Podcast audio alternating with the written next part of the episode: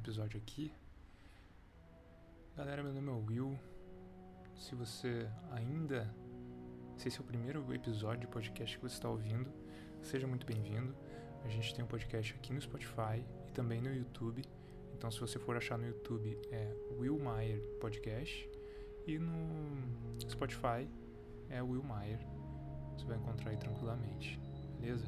Eu também tenho redes sociais, se você quiser me seguir lá, é Will B de bola Maier 2 é o meu perfil pessoal e o Will B Maier normal é o perfil onde eu posto fotografias e tal. E estou inclinado a começar a transformar ele no perfil deste canal aqui de podcast, beleza? Mas ainda estou decidindo. Mas se você quiser ver um pouco do trabalho fotográfico que eu faço de retratos, você vai me encontrar lá. Eu estou em casa aqui gravando. Estamos numa tarde, uma tarde nublada no Rio de Janeiro, né? Estou aqui com um cafezinho e gravando ali. Então eu sou um, um exército de um homem só, que eu estou gravando, lendo e vendo se o vídeo está funcionando perfeitamente. Então, geralmente tem pelo menos um corte nesse é, podcast, porque eu tenho que trocar ali, é, religar a gravação, porque depois de alguns minutos a câmera para de gravar. Então fiquem atentos nisso. Eu estou tentando cuidar tudo ao mesmo tempo aqui. Dito isso, minha gente, o que, que vamos falar hoje? Eu queria falar um pouquinho hoje de tudo isso que a gente vive na nossa maravilhosa existência aqui, que muito é em relação ao dinheiro, né?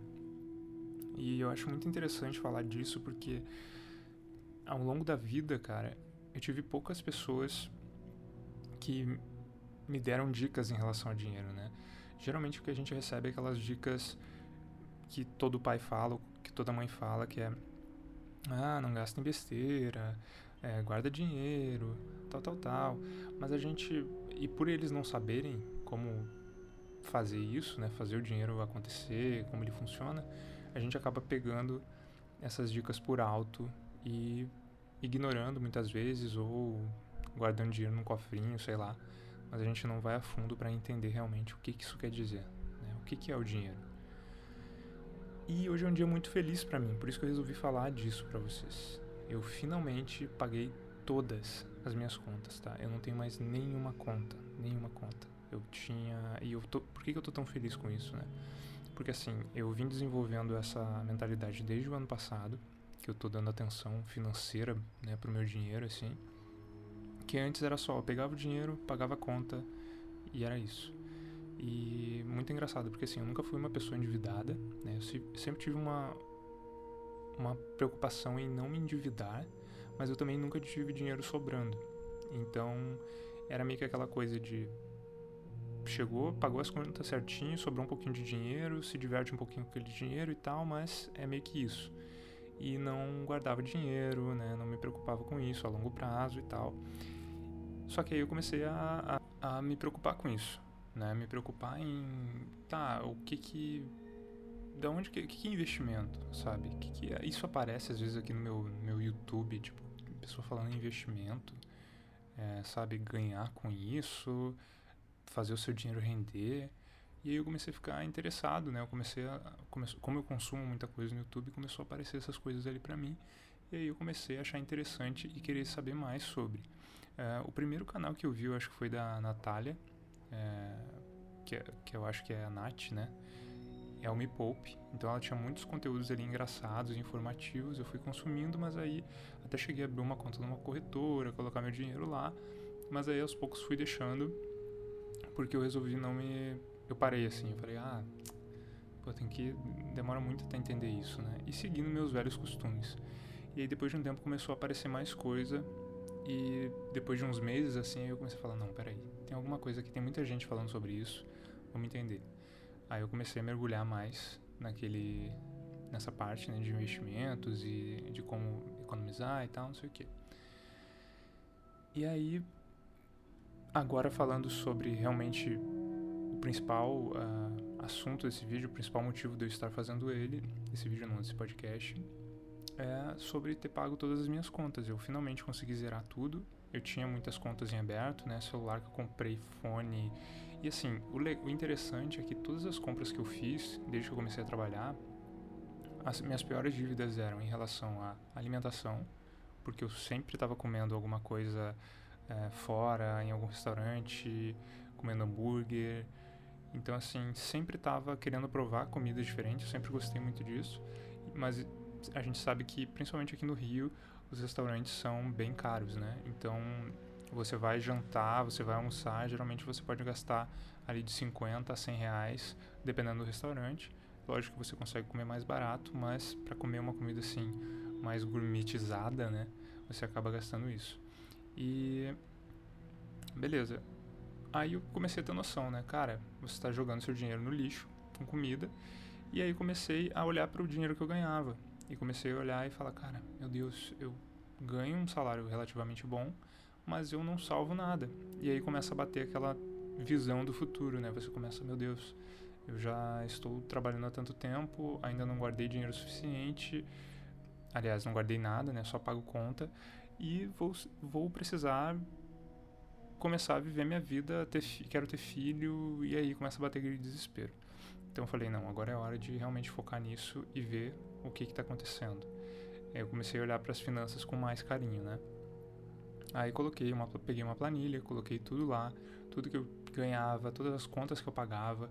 E muito engraçado, porque mentalmente eu sabia mais ou menos as coisas que eu gastava, mas quando eu fui colocar no papel, eu comecei a perceber, cara, eu não contabilizo a taxa do banco, da conta de manutenção, né? Eu não contabilizo a taxa do cartão que eles me, me cobram.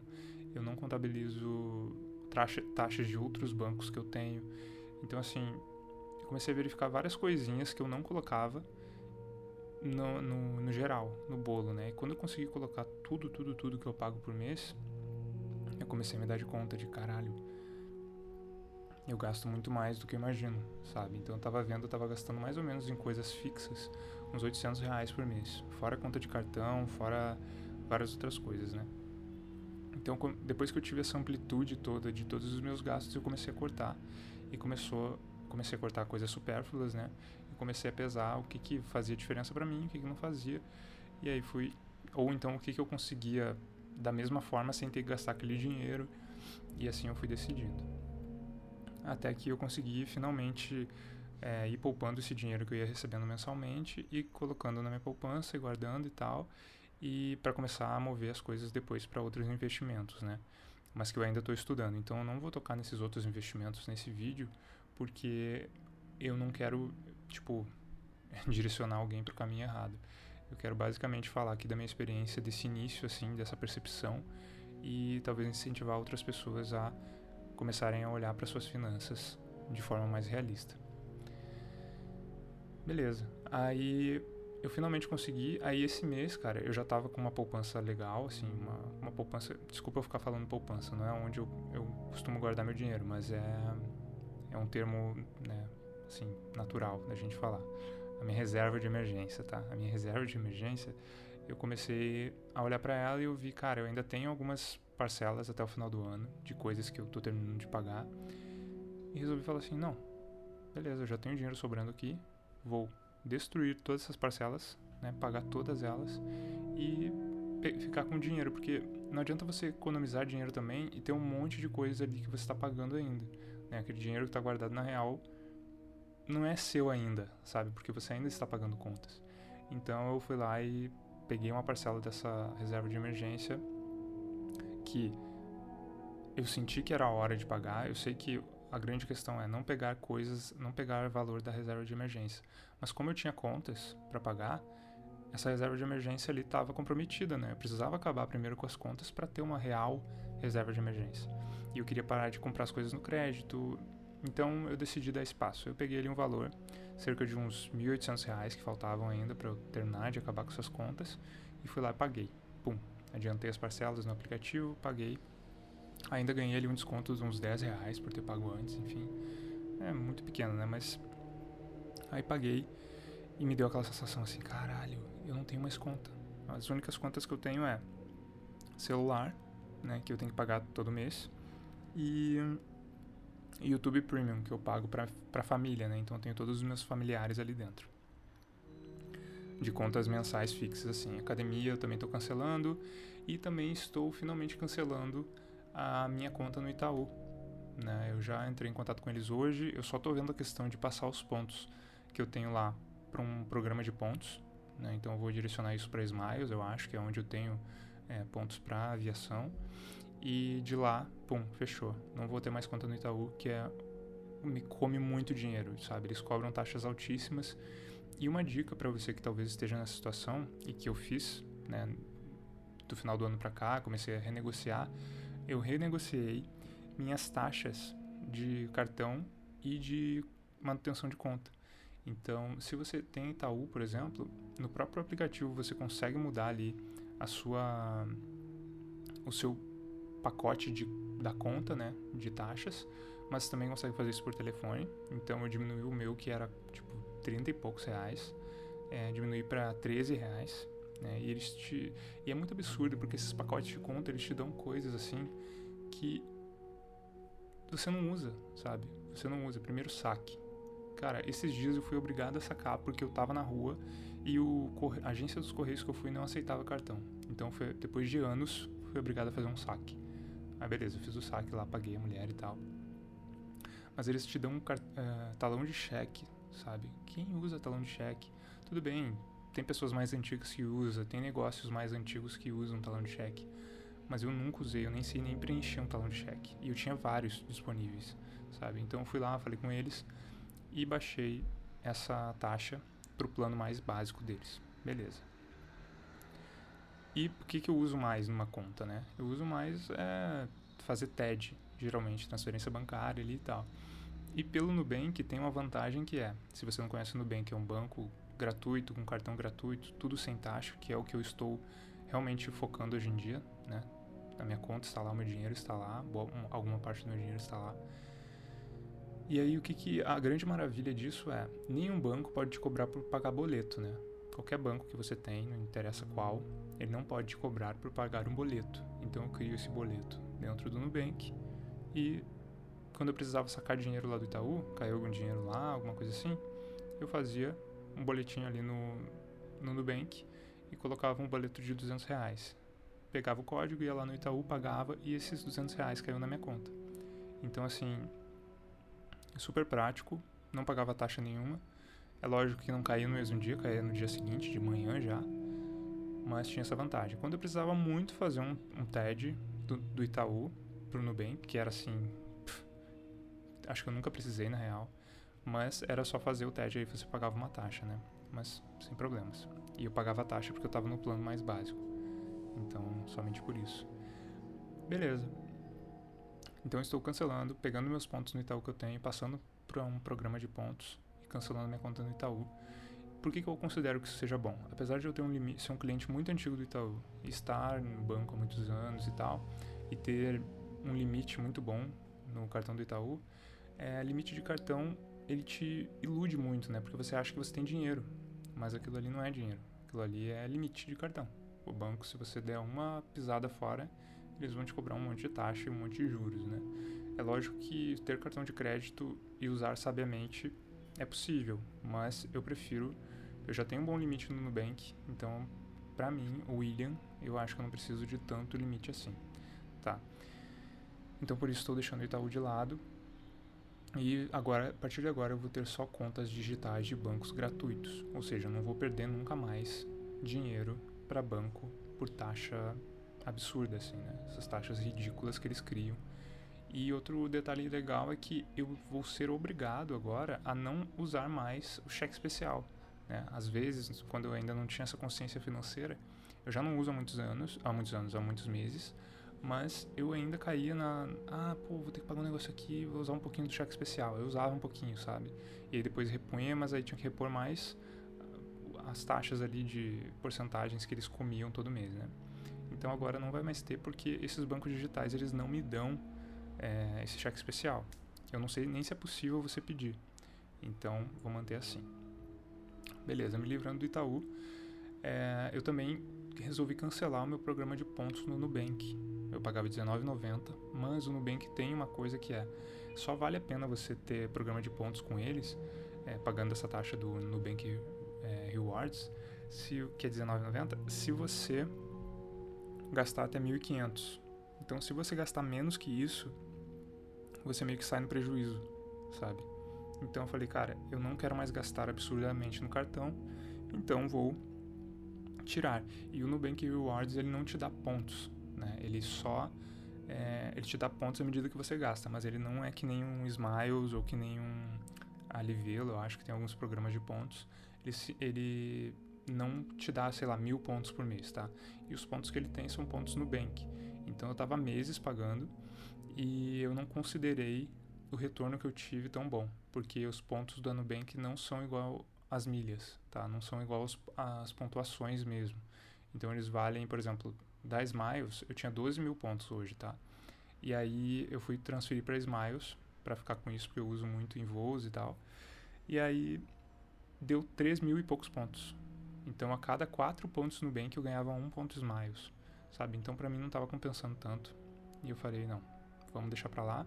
Se no futuro for interessante, eu abro em outra empresa que tenha. Aí estou pesquisando, inclusive, isso. Mas a princípio estou sem programa de pontos.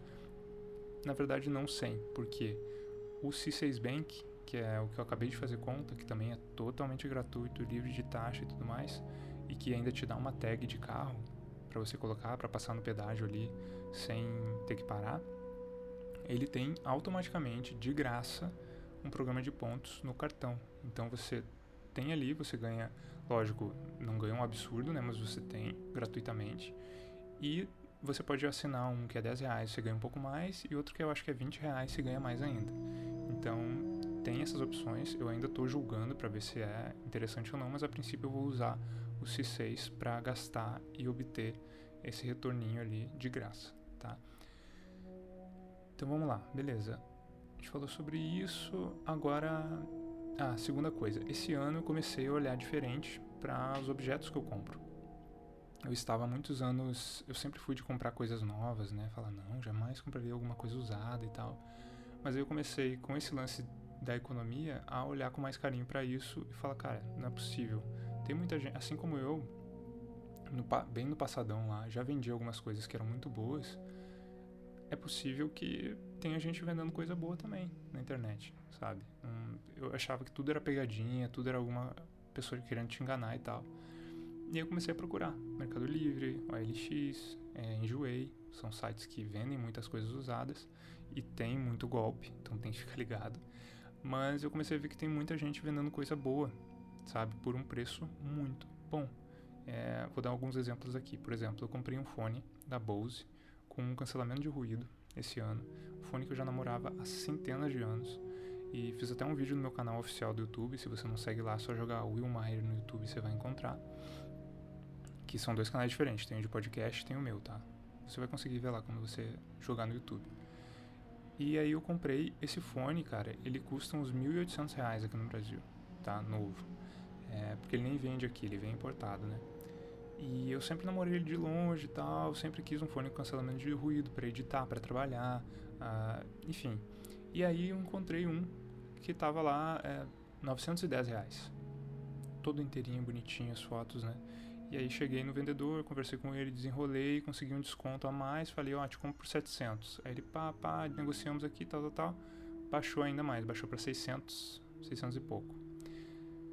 Cara, comprei o fone que eu sempre quis, que é 1.800 reais, em excelente estado, por 600, 620, se não me engano, foi por aí. Fiquei super feliz com a compra. O fone deu super certo. E eu falei, pô, beleza, então tem coisas boas usadas pra gente comprar na internet, né? E aí agora eu queria uma. Eu tinha vendido meu relógio, meu relógio da Samsung, é, porque eu não usava tanto as funções que ele tinha e era um relógio muito caro. Então eu falei, pô, isso, isso aqui tá dinheiro parado aqui, né? Tô usando ele só como relógio, não faz sentido. É, só que eu corro, né? Então eu, eu estava levando meu celular para correr, só que o celular é meio pesado e tal. E eu falei, não, vou tentar encontrar uma opção muito barata para eu conseguir acompanhar essas corridas. Eu procurei, procurei na internet e achei a Mi Band, que todo mundo fala, né? A Xiaomi tem uma linha de, enfim, diversos produtos muito em conta, assim, que faz maior sucesso aqui no Brasil. E essa Mi Band, ela é, é da Xiaomi. E aí ela tem ali algumas funções que, enfim, monitoram seu sono, monitoram sua corrida, seu... Enfim, essa parte de fitness, né, de saúde, ela monitora muito bem. E o que eu precisava era nem, nem com GPS, eu precisava só de alguma coisa que me dissesse quantos quilômetros eu corri. E aí eu achei essa Mi Band, fui ver 250 mais ou menos, comprando ali nova pelo Mercado Livre. Eu falei, não, tá muito caro. Aí eu comecei a olhar usado, tinha várias usadas. E falei com um cara, falei com outro e tal. Negociei, negociei ali, negociei aqui. E geralmente esse pessoal que vende internet, eles já sabem que vai ter alguém negociando. Então eles já colocam um precinho um pouquinho acima. Então não vai direto no preço do cara, sabe? Chega lá e negocia com ele. Fala, ó, oh, fulano, não, ó, esse produto aí já tem um ano, já tem dois anos, enfim. Vou fazer assim, eu te dou tanto agora, é só trocar o preço que eu compro. E aí o cara geralmente aceita, tá? Todas as vendas que eu já negociei, inclusive as pessoas negociando comigo, sempre tem uma margem de negociação para fazer um preço legal.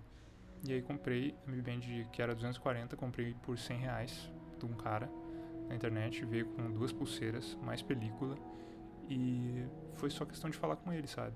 E ele aceitou.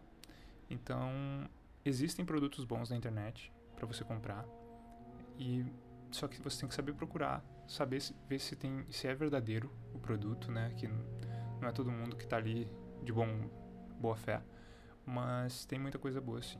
É só dar atenção e para economizar. No fundo é isso, né? É comprar algo para tirar um grande valor daquilo, mas por um preço mais baixo.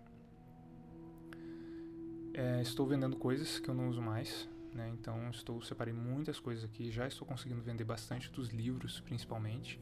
E eu acho que as roupas não vai ter muito jeito, assim. Eu ainda não anunciei, mas eu acho que eu vou levar em brechó, tá? Eu tô com elas aqui separadinhas, tô deixando elas um pouquinho aqui comigo para entender o que, que me faz falta no dia a dia. A princípio, vou vender tudo que eu separei mesmo.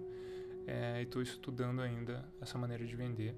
Eu tenho amigos que já me contactaram, que eu comentei, querem dar uma olhada, querem comprar, mas eu acho que vai ser um processo complicado, sabe? E para não me dar trabalho, acho que eu vou vender no brechó mesmo. Mas eu acho que eu consigo tirar aqui uns 500 reais para cima, é, porque tem muitas roupas boas aqui. Uh, vamos lá, vendo? É. Bom, e por que, que eu tô falando tudo isso, né? Uh, todas as coisas que eu tô, eu tô tentando compartilhar com vocês, algumas das medidas que eu tô tomando aqui e pensando muito mais nos meus gastos, né? Uh, antes de gastar um dinheiro, esses dias eu fui na rua e aí passei por uma loja de açaí que eu adoro, assim, cara, e eu falei, nossa, acho que eu vou tomar um açaí. Eu fui lá ver, tinha até aumentado um pouco o preço, né? Antes era 14, agora tá 16, 17. Um açaí de 350, assim. E eu falei, nossa, tá muito caro, cara. E aí, virei as costas e fui embora.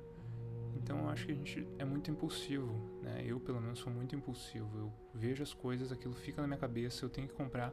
Parece que é tipo aquele chocolate que você tem na geladeira, sabe? Que você tá assim, pensando nele, nossa, eu tenho chocolate, vou comer aquele chocolate, vou comer um pedaço quando vê se acabou num dia o chocolate. Então você não deixa as coisas durarem. E eu sempre tive uma mentalidade muito assim. Acho que com chocolate eu ainda sou assim. Mas com dinheiro eu tô tentando não ser. Então, é, tô tentando pensar mais e uma das coisas que está me ajudando a, pensar mais sobre isso é justamente estudar sobre investimento. Então, a mesma coisa que você às vezes assiste um vídeo de academia ou de pessoas malhando, correndo, e você se motiva para aquilo, eu acho que investir não é diferente, sabe? Você tem que estar tá se motivando, você tem que estar tá lendo, tem que estar tá informado, para que as, os passos que você vá dando vão te motivando a cada vez mais melhorar uh, tanto a sua educação em relação ao dinheiro, quanto os seus ganhos, né? Então, um dos livros que eu queria recomendar aqui, que é o que eu estou lendo agora, estou na metade dele mais ou menos, é o Pai Rico, Pai Pobre. Tá? É um dos livros que, assim como Os Segredos da Mente Milionária, que eu pretendo ler em breve, mas que o pessoal fala muito nesse começo assim de investimento, que é para mim que moldar ali a sua mentalidade em relação ao dinheiro e você ter mais conhecimento e mais segurança, né? Em algumas, vou citar algumas coisas rápidas aqui que ele fala no livro, porque eu ainda não terminei de ler, mas, por exemplo, ele mostra pra gente como a gente tem uma percepção sobre dinheiro, ou melhor, a gente não tem uma percepção sobre dinheiro, porque a gente não entende ele, né? Então, geralmente os sentimentos que a gente tem é, sobre dinheiro é medo, em que sentido? Ai, pô, eu tenho que trabalhar para conseguir dinheiro, se eu, eu tenho que sair correndo aqui para ir, ir para o trabalho para conseguir dinheiro, para esse dinheiro vai continuar pagando a minha vida, pagando as coisas que eu faço aqui. É, então a gente está sempre com medo de ficar sem dinheiro, né? Então isso aqui muitas vezes nos move, atrás das coisas, esse medo de ficar sem dinheiro. E o outro seria a ambição. Então a gente é ambicioso em relação ao dinheiro, mas como a gente não entende como ele funciona, a gente muitas vezes não consegue atingir essa ambição. Né? Então a gente sabe que dinheiro é bom, que ter bastante dinheiro é bom, que vai dar mais controle da nossa vida, mas a gente não sabe muito bem como atingir isso, então a gente vai sempre sonhando, mas nunca conquistando, né? E outro detalhe que ele fala que é interessante é, cara, a gente sempre acha que a gente tem que trabalhar pelo dinheiro, ao invés do contrário, de dinheiro trabalhar pra gente. Então o que, ele quer dizer com isso, né? a gente acha que só é possível ganhar dinheiro se a gente trabalhar por ele. Então muitas vezes a gente se mata de trabalhar, recebe um salário e nunca está satisfeito com isso, né? E começa a odiar nosso trabalho, odiar nosso chefe, enfim. E às vezes nem é culpa deles, sabe? É a nossa culpa. A gente está nesse ritmo que não é culpa nossa, assim, exatamente porque não existe uma educação. E sinto muito se eu estou repetitivo, mas é que essa é a real a gente não se educa, então a gente acha que o único meio de ganhar dinheiro é trabalhando. E o trabalho, sem dúvida, dignifica o homem, ensina muitas coisas, mas ele não é a única maneira. Então, no livro, ele explica que, primeiro, essa questão dos sentimentos que a gente tem em relação ao dinheiro. A gente não entende como funciona o dinheiro, de onde ele vem, como ele funciona, como que se ganha, sabe? Então a gente, por isso que a gente tem medo e ambição em relação a ele, que a gente não entende muito bem como é. E também a gente acha que não tem como ganhar dinheiro de outra forma. E uma das formas é investindo. Você pode multiplicar esse dinheiro e aos poucos e construindo. Ele dá um exemplo muito interessante que eu achei que é, é meio que como se você plantasse uma árvore, tá? No início ela ainda é meio fraquinha e tal, mas à medida que você vai regando, regando ela, ela vai criando raízes mais profundas e vai ficando mais forte e daqui a pouco ela é autossuficiente. Então, os investimentos permitem isso, que é você o quê? Plantar essa árvore irrigando ela, trabalhando nela, né, para ela ficar bonita, para ela crescer e tal, papapá. E aí, esse dinheiro que você está ali plantando, ele em algum momento, no futuro próximo ou mais longínquo, depende de quanto você ganhar, de quanto você investir, de como você tratar esses investimentos, vai chegar um momento, cara, que você vai passar a poder viver de renda, se você quiser.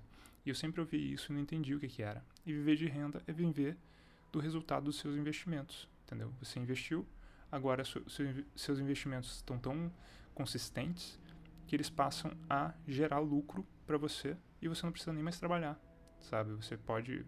Eu acho que eu sempre vou trabalhar na minha vida porque eu adoro criar coisas, mas você não precisa mais depender de um emprego, né? Então é isso que as pessoas fazem, elas economizam desde cedo, as pessoas mais visionárias, né, que tiveram esse contato com como entender o dinheiro e aí esse dinheiro ele vai no futuro ser autossuficiente e te prover é, um salário, digamos, todo mês e vai cada vez aumentar mais o seu patrimônio.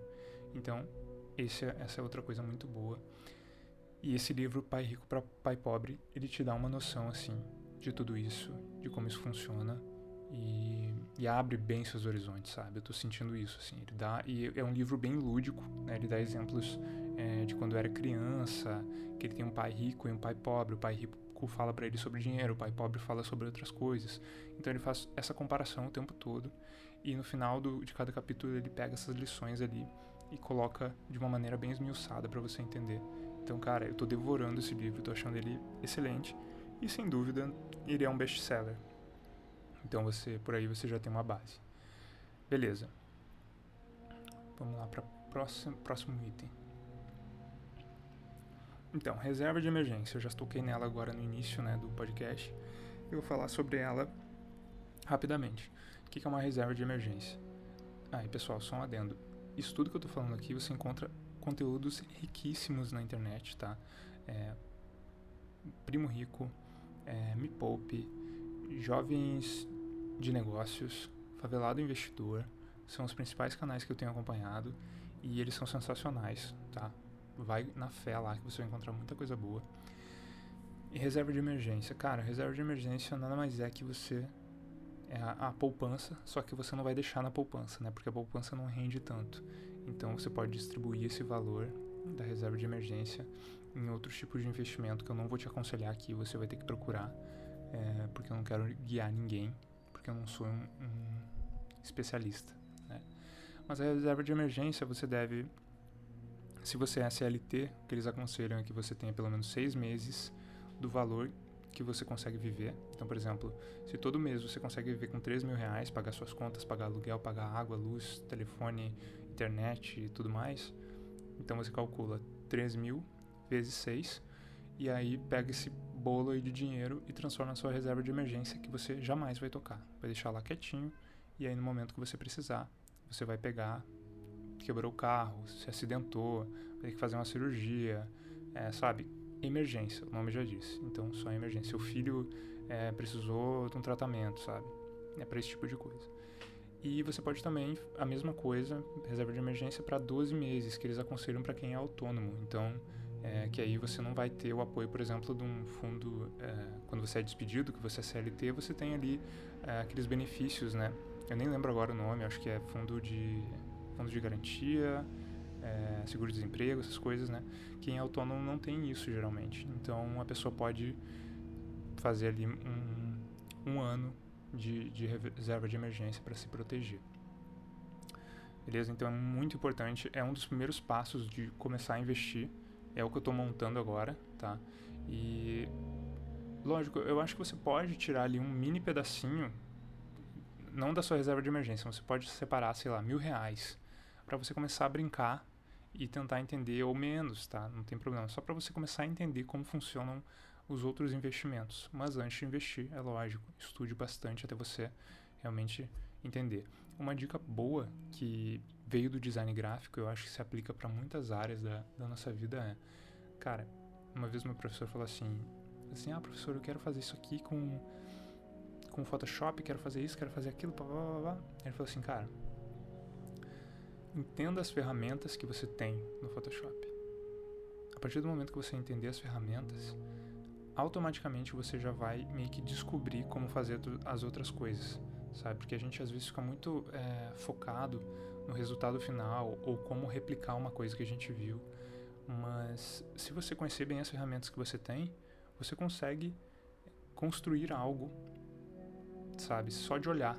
Assim, você consegue ter mais opções do que simplesmente querer o resultado final ali. Então, conhecer bem as ferramentas que você tem em qualquer situação, eu acho que é muito importante. Vai te levar a mais lugares e te possibilitar mais coisas, até de inventar opções terceiras, assim, né? Que não é. Não, eu queria isso, mas, pô, conhecendo as ferramentas aqui eu consigo fazer mais, eu consigo fazer isso e isso, sabe? Então, eu acho que é meio que por aí. É, reserva de emergência foi. Bom, Pagar no débito dói muito, mas geralmente é a melhor opção. Tá? Eu estou fazendo isso agora e o bom é que quando você paga no débito, cara, naquele momento ali dói, mas nos meses seguintes você não vai ter dor nenhuma, porque não vai aparecer mais aquele valor na sua conta. E se você não tiver a grana para pagar no débito,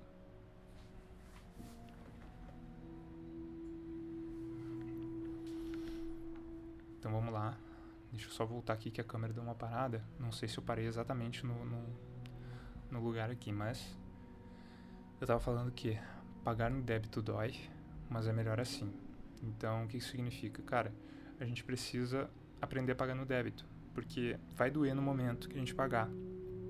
Porque a gente vai ver aquele, talvez um valor grande ali saindo da nossa conta, né? Mas nos meses seguintes não vai doer, porque já vai estar tá pago. Então, eu acho que a gente tem que parar de se enganar com o crédito, que ele faz a gente acreditar, né, que não tem fim aquele dinheiro e começar a sentir na pele, pagar no débito. E você tem que se perguntar o seguinte: se você não tem o dinheiro para fazer aquela compra no débito, talvez não seja o momento de você comprar aquilo. Então isso é uma dura realidade, mas que pode nos tirar de uma situação onde a gente vai se colocar, uma situação ruim né? Então, se você quer comprar um computador novo e não tem dinheiro para pagar no débito, será que é o momento de você comprar um computador novo? Não estou dizendo que o crédito vai te amaldiçoar, entendeu? Mas eu acho que você tem que pesar muito bem quando você quer entrar no crédito para não se ver depois refém de mensalidades, de parcelas, de enfim. Beleza. Uh, e a última coisa, cara, é investir requer estudo. tá? Eu tô falando aqui de um ponto de, de vista de um entusiasta, de um amador ainda nessa arte do investimento, mas que eu queria que, mesmo que tivesse alguém amador na minha época de mais jovem, tivesse me falado isso, para eu já, putz, ter começado muito antes a estudar isso e entender isso, tá? Então, não deixe de estudar. Você não vai encontrar a resposta em todos os canais do YouTube. Você vai ter que achar a sua própria resposta. E, cara, vai por onde você achar melhor, sabe? Acho que tem diversas vias aí que você pode se identificar mais com um, mais com outro. Mas eu acho que tem pontos aí no caminho que você precisa seguir para não se embananar. Então vá com cautela, estude bastante, procure livros sobre os, os assuntos. Caraca, deu um, procura livros sobre o assunto. Minha bateria da, da câmera vai acabar, então eu vou fechar por aqui. E é isso. Espero que eu tenha dado alguma, algum insight para você. Mas vamos parar de ser refém do nosso dinheiro. Vamos dominar ele. Vamos domar o dinheiro, né? Pra gente ficar rico. Ver os outros enriquecer, enriquecer. É bom. O dinheiro é bom. Ele traz coisas boas, ele nos dá liberdade, nos dá controle. A gente tem que parar com essa ideia de que, meu Deus, as pessoas só pensam em dinheiro. Cara, não é só pensar em dinheiro, você não precisa viver só para dinheiro, mas o dinheiro vai te dar liberdade e vai te dar é, possibilidade, ajudar as pessoas da sua família, seus amigos, enfim, seja lá o que for. E, e a fazer coisas boas. Então, se pessoas boas tiverem dinheiro, elas podem ajudar a fazer coisas boas pelo mundo e pelas pessoas que elas amam. Então é isso, gente. Muito obrigado. Deixe seu like, se inscreve no canal se você estiver no YouTube, deixe seu like aqui no Spotify e é isso, manda para seus amigos, para quem acha que precisa ouvir um pouco sobre tudo isso. E adeus. Valeu!